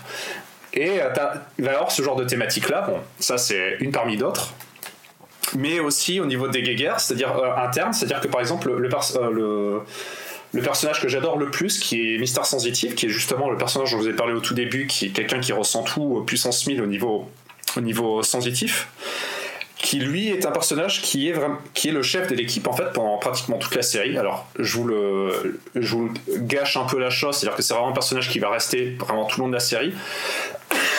Là où les personnages que je vous ai présentés, sachant qu'il y en aura d'autres, c'est-à-dire que c'est une, équipe très mouvante. C'est un peu, euh, c'est un peu Walking Dead, c'est-à-dire que euh, il y a des, des, personnages que vous allez connaître pendant très longtemps, personnages que vous allez connaître pendant très peu de temps, mais qui peuvent mourir à tout moment. En avez vraiment sur un, titre où euh, où il n'y a pas de il a pas de tabou. De toute façon, c'est des personnages qui sont inventés presque au fur et à mesure de la série. Donc en fait, l'auteur se fait plaisir à les tuer s'il veut. Et du coup, Mister Sensitive, c'est quelqu'un qui va être vraiment la pierre angulaire, qui va vraiment être l'âme de, l'équipe. C'est quelqu'un qui va devoir suivre une équipe qui est complètement dysfonctionnelle, c'est-à-dire que des personnages qui sont, ben, par exemple, euh, qui peuvent être euh, en, euh, comment dire, euh, complètement euh, comme, bah, comme un, personnage s'appelle l'anarchiste, j'ai envie de dire voilà quoi, euh, qui vont vraiment pas s'entendre entre eux et qui va devoir gérer ce beau bordel là, sachant que lui-même est quelqu'un qui est extrêmement dépressif au début de la série, c'est-à-dire qu'il a pour manie en fait tous les soirs de se de jouer à la roulette russe et de voir s'il va il va se tirer une balle dans la tête ou pas, jusqu'à découvrir un espèce de but dans sa vie là sauf qu'il va aussi découvrir en fait le deuil, hein. euh, c'est-à-dire de voir ben, à la fois ses coéquipiers qui vont crever, mais notamment un personnage principal dans sa vie qui va mourir. Et, en fait, c'est un personnage qui va passer par toutes les phases, c'est-à-dire que c'est quelqu'un qui est bienveillant dans son âme, mais qui, qui est euh, tiré encore vers des stéréotypes à, on va dire à, répondre des fois de manière euh, dégueulasse à des personnages de son équipe, mais aussi des personnages dans la vraie vie, à faire des choix qui sont vraiment des fois d'un véritable connard, mais euh, qui va essayer d'avoir un espèce de développement, de, une espèce de fluctuation dans son personnage où en fait on, peut, on, est, on, va avoir le plus de, de, sympathie et d'empathie envers ce personnage-là. Alors du coup, pardon, j'ai parlé de l'anarchisme, mais il y a d'autres thématiques qui vont être abordées, notamment ben, du, des relations gays, donc notamment avec Vivi Sector, qui, a, qui, c'est assez marrant parce que c'est un personnage qui est euh, qui a un auteur et dans la plupart du temps, quand dans un comics on décrit un personnage d'auteur, c'est souvent ah, le, scénariste lui-même qui s'exprime dans ce personnage-là, lui aussi un petit côté méta, comme bon, notamment Doop, mais bon, ça on verra. on va aussi avoir notamment dans la fille dont j'ai oublié le nom, je suis vraiment désolé.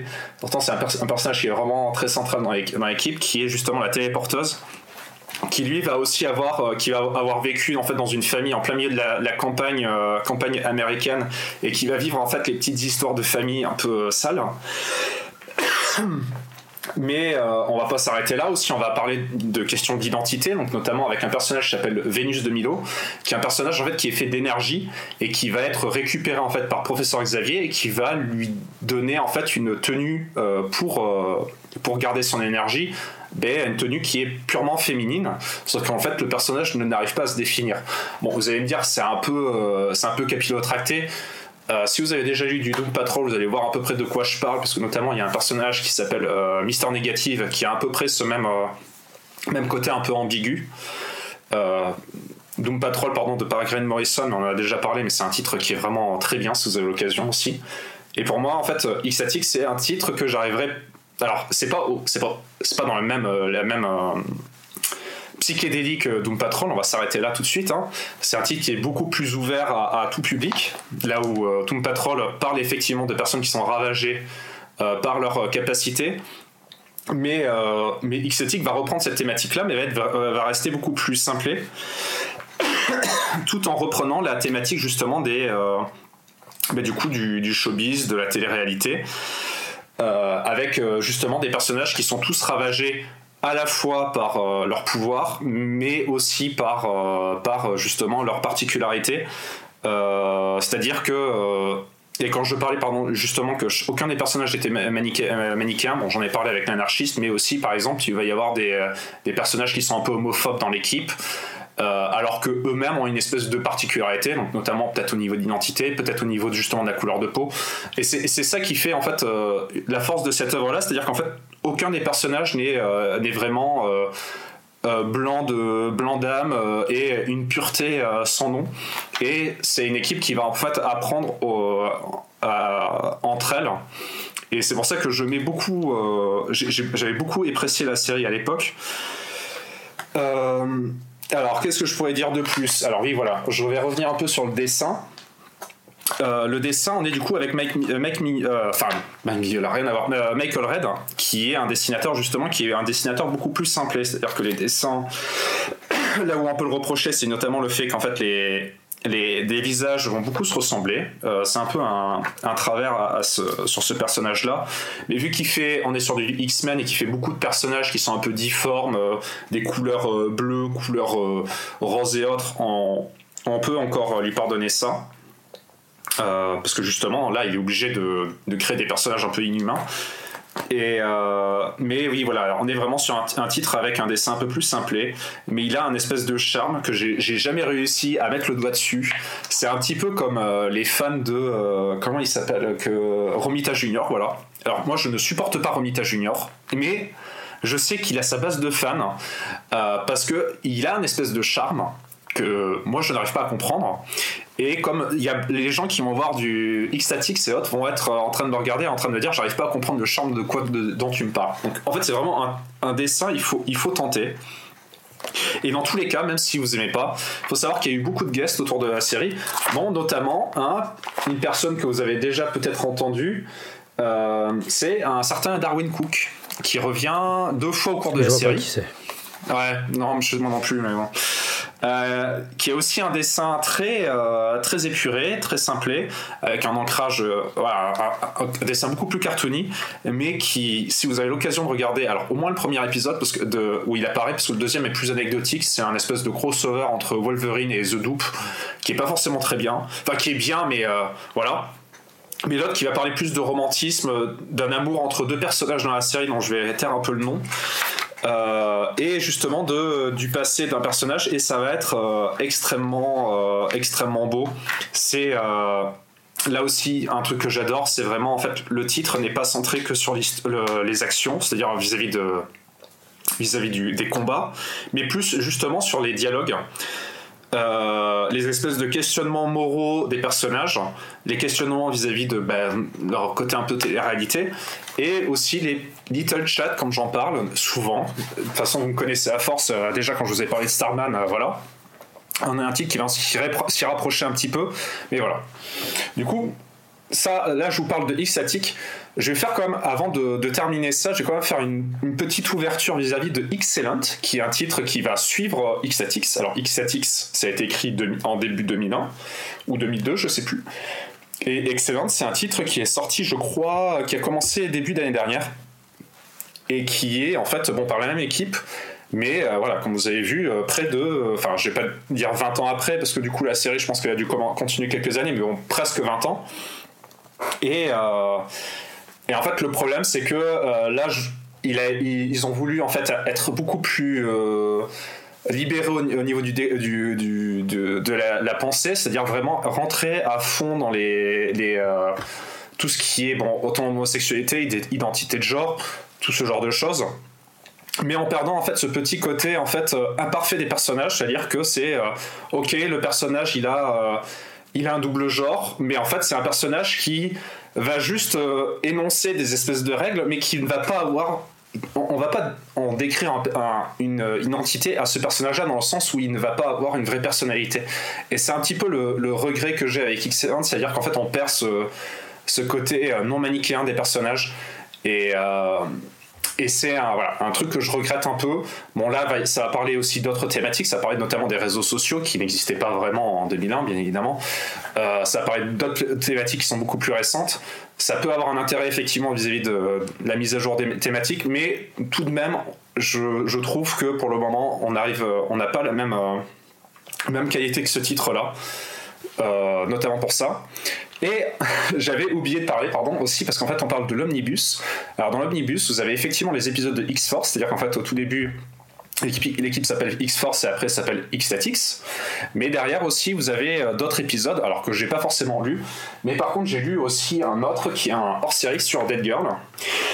C'est un personnage en fait euh, qui apparaît euh, sur la deuxième moitié du titre, on va dire, de X-Statix, qui est un personnage en fait qui ne peut pas mourir, qui est une femme morte, qui a des pouvoirs, voilà et euh, qui va en fait euh, vivre une, une euh, comment dire, je vais dire une aventure. Non, c'est pas une relation amoureuse avec lui, mais grosso modo une histoire avec avec Doctor Strange où elle va aller dans le monde des morts pour aller combattre une menace et on va reprendre deux personnages, dont notamment l'anarchiste et euh, comment il s'appelle, Mister Sensitive, et ça va détailler encore plus leur espèce de dualité dans, l'équipe, qui sont pour moi les, euh, les deux personnages principaux de cette équipe-là, sont les deux personnages en fait les plus euh, les plus recherchés dans le titre. Et les, amener face en fait à la culpabilité, face à, leur erreur de passé dans l'équipe, vis-à-vis des gens qui sont morts, dont je vais pas décrire dans ce, dans ce, dans, voilà, dans le, dans le titre X-Static et qui va ramener en fait beaucoup plus de développement. Euh, Dead Girl, je suis désolé, mais c'est un personnage qui a été imposé dans la série et je trouve par contre que lui, à, contrario, c'est un personnage qui a peu d'intérêt. Euh, notamment parce que c'est un personnage qui ne peut pas mourir et c'est un personnage aussi où euh, elle n'a pas de vrai développement, pas de vraie personnalité mais au moins pour cette mini-série là je trouve que c'est quand même une bonne idée parce que du coup ça nous permet encore de, remettre une couche sur justement les deux, les deux personnages favoris de cette série mais bon voilà Ok, bah je pensais pas que t'allais prendre autant de temps pour, euh, pour parler de x mais je pensais pas qu'il y avait autant de choses à dire, tu vois. Parce que bon, après x j'ai pas tout lu du tout. Euh, je me demande même si je l'ai lu la Wolverine Double, parce que Double c'est un personnage que je trouve très très cool. Et j'avais lu sa mini-série avec, euh, avec David Lafuente où, où c'était assez, assez sympa. Mais c'était plus drôle qu'autre chose en fait. Hein.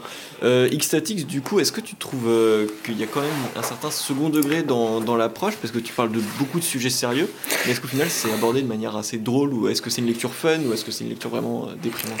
Alors, euh, c'est les deux à la fois. C'est-à-dire qu'effectivement, comme ai, j'ai pensé que je parlais de, de Michael Red, c'est-à-dire qu'effectivement c'est un personnage un peu plus rock'n'roll qui va ramener un peu ses influences qui va être beaucoup plus décomplexé. Il faut savoir que Michael Red, il n'a pas été que euh, dessinateur, il a été aussi scénariste. Euh, d'ailleurs, je parle de Allred, mais en fait, il est souvent avec Laura Allred, qui est sa femme, qui est, la coloriste euh, de mémoire. et c'est quelqu'un, voilà, en fait, qui par son dessin qui est beaucoup plus simplé, beaucoup plus décomplexé, va effectivement désamorcer un peu certaines actions, alors pas, dans le sens négatif, mais qui va amener un peu de, des, justement des moments un peu plus, un peu plus funky.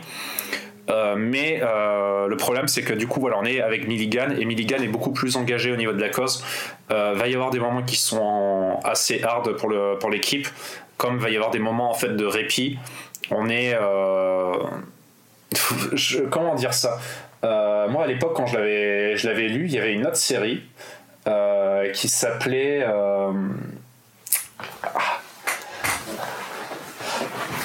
ah.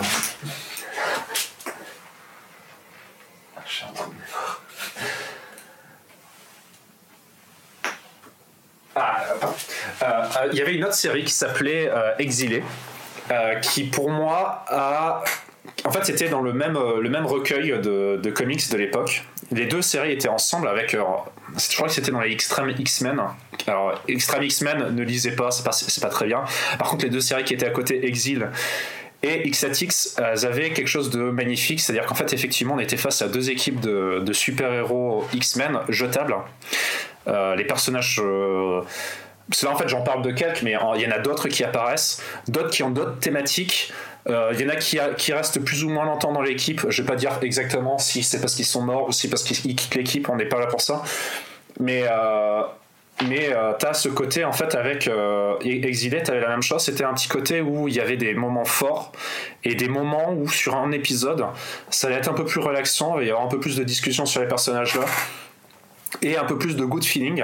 Et c'est, c'est un petit peu comme du, ben voilà, comme je dis avec Starman, c'est-à-dire que les, petits, les petites conversations et autres, ça va être euh, la, part, la part belle du titre, mais euh, il ne faut pas reposer, enfin, il faut pas reposer que là-dessus. Il va y avoir effectivement, va y avoir beaucoup plus, va y avoir des enjeux en fait dans le titre qui vont avoir beaucoup plus de conséquences que on va dire certains autres titres Marvel de déjà de l'époque parce que bon ne, ne serait-ce faut quand même se dire que X-Statix il y avait eu des morts dans le titre. Même l'équipe avait disparu après X-Statix. Et euh, euh, Peter Milligan, de temps en temps, il faisait des petits, des petits clins d'œil à son équipe en disant Ah non, mais regarde, il y a tel machin qui existe ou autre.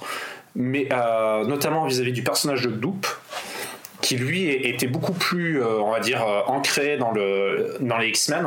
D'ailleurs que les autres, en fait, on, les voyait de temps en temps, mais en fait, ils n'ont pas, pas vraiment de réalité dans les, X-Men. Et euh, t'as un petit côté nostalgique en fait euh, de Doop euh, vis-à-vis de cette équipe-là, l'envie de, les revoir, comme une envie en fait des lecteurs aussi de revoir cette équipe-là, parce que t'avais une nostalgie justement de cette époque-là de, de, Peter Milligan euh, c'est un peu compliqué de l'expliquer, mais il y a vraiment, euh, c'est vraiment une philosophie statique. C'est un peu, un peu bizarre euh, quand comment le dire. C'est pas non plus le meilleur titre de la création, mais par rapport à son époque et, ce qu'il apportait comme, comme réflexion, je pense que c'est vraiment un titre qui mérite le, le coup d'être essayé. Alors, il faut savoir que les omnibus, ils arrivent sous blister, si vous avez l'occasion d'aller regarder un peu le dessin de Michael Red, parce que sinon, euh, je, vous le dis d'avance, hein, franchement, c'est un style, il plaît ou il plaît pas. Euh, alors, euh, niveau des thématiques, il faut des fois se pousser un peu à aller au-delà du dessin. Je sais qu'il y a des gens, ils sont incapables de faire ça. Donc, si vous êtes de ce genre-là, ne tentez pas. Si vous êtes des gens à, à pouvoir outrepasser le dessin simplet de Peter Milligan, mais tenter, tenter euh, alors c'est un peu, un peu triste parce que du coup c'est une omnibus, c'est-à-dire que vous pouvez pas juste tenter, c'est vous prenez, euh, prenez tout ou prenez rien en fait. Euh, mais voilà, il faut, il faut essayer. C'est tricher, aller lire illégalement sur le net. Vas-y, on va se faire, on va faire ban. Mais tenter quelques épisodes, au moins les deux trois premiers, pour comprendre un peu le, de quoi je vous parle. Et ensuite, si ça, marche, tentez l'omnibus parce que c'est, c'est super bien du début à la fin pour moi, voilà. Bah, pareil, c'était quand j'ai commencé les comics, euh, il y avait eu euh, cet engouement pour euh, ce titre-là. Et c'est comme ça que j'ai découvert Michael Red, justement, en, m'intéressant à quelques images qui passaient par-ci par-là du, dessinateur. Je me disais, mais waouh, on dirait vraiment Darwin Cook que je connaissais déjà à l'époque. Bon, de manière assez différente, hein, le seul rapport c'est que c'est très coloré. Mais Michael Red, ça, ça m'avait toujours attiré. Bon, par contre, X-Statix, bah j'étais encore gosse, il n'y avait pas encore assez euh, de moyens pour, euh, pour lire et c'est un titre que j'ai jamais lu dans l'intégralité jusque-là. Euh, entre temps, j'ai découvert Peter Milligan, euh, comme quoi c'était incroyable. Hein. je l'ai découvert à travers pas mal de titres. Euh, tu parlais justement de Shade the Changing Man et justement, c'est un titre que j'aimerais beaucoup voir aussi compilé. Et je miserais sur une petite réédition en omnibus d'ici quelques années, vu qu'ils ont cette petite tendance. Là, on a eu la Doom Patrol de de Pollack, je crois. Alors, c'est Rachel Pollack, je crois. Hmm, oui et non, c'est-à-dire qu'en fait, elle a été annoncée, mais je crois qu'elle est toujours pas sortie. Si, c'est sorti. Ah, ah, il faut que j'aille regarder ça. c'est sorti. Ah ouais, bah voilà. elle, était censée, euh, elle était censée sortir en fin d'année, je crois, mais du coup, elle a dû être repoussée. Bon, bref, je vais regarder ça en tout cas, je pense que c'est déjà sorti parce que je l'ai déjà trouvé pas mal de fois disponible. Et euh, du coup, d'ici a pas mal d'intérêt à, rééditer Vertigo en omnibus, donc il y a moyen que ça, sorte un jour. Euh, là, pour Ecstatic, c'est assez même surprenant de voir euh, l'omnibus sortir en France. Parce que c'est pas un titre qui avait trouvé beaucoup de public déjà de manière générale. Et alors en France, c'est vraiment étonnant parce que Peter Milligan, c'est loin d'être un scénariste connu même en France. Oui.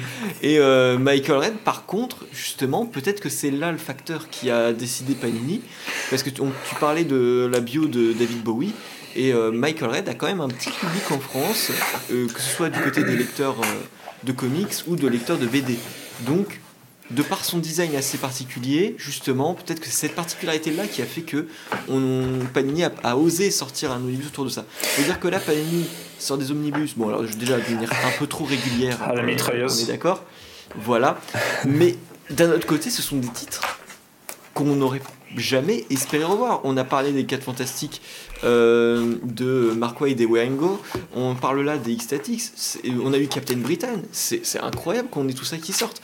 Donc se plaindre des sorties d'omnibus, je suis d'accord, ça tue euh, le, portefeuille, vous ne pouvez pas tout prendre. Autre côté, est-ce que tout est à prendre? Non. Là, on a Heroes Reborn. certain que ça soit un truc intéressant. Euh, c'était de l'ironie, les gros sarcasmes. Mais, bref. Mais, mais justement, euh, il faut profiter tant qu'on en a. c'est un titre, si vous le ratez et que c'est plus édité, on est vous êtes reparti pour au moins 10 ans, très facile avant de pouvoir l'avoir. oui.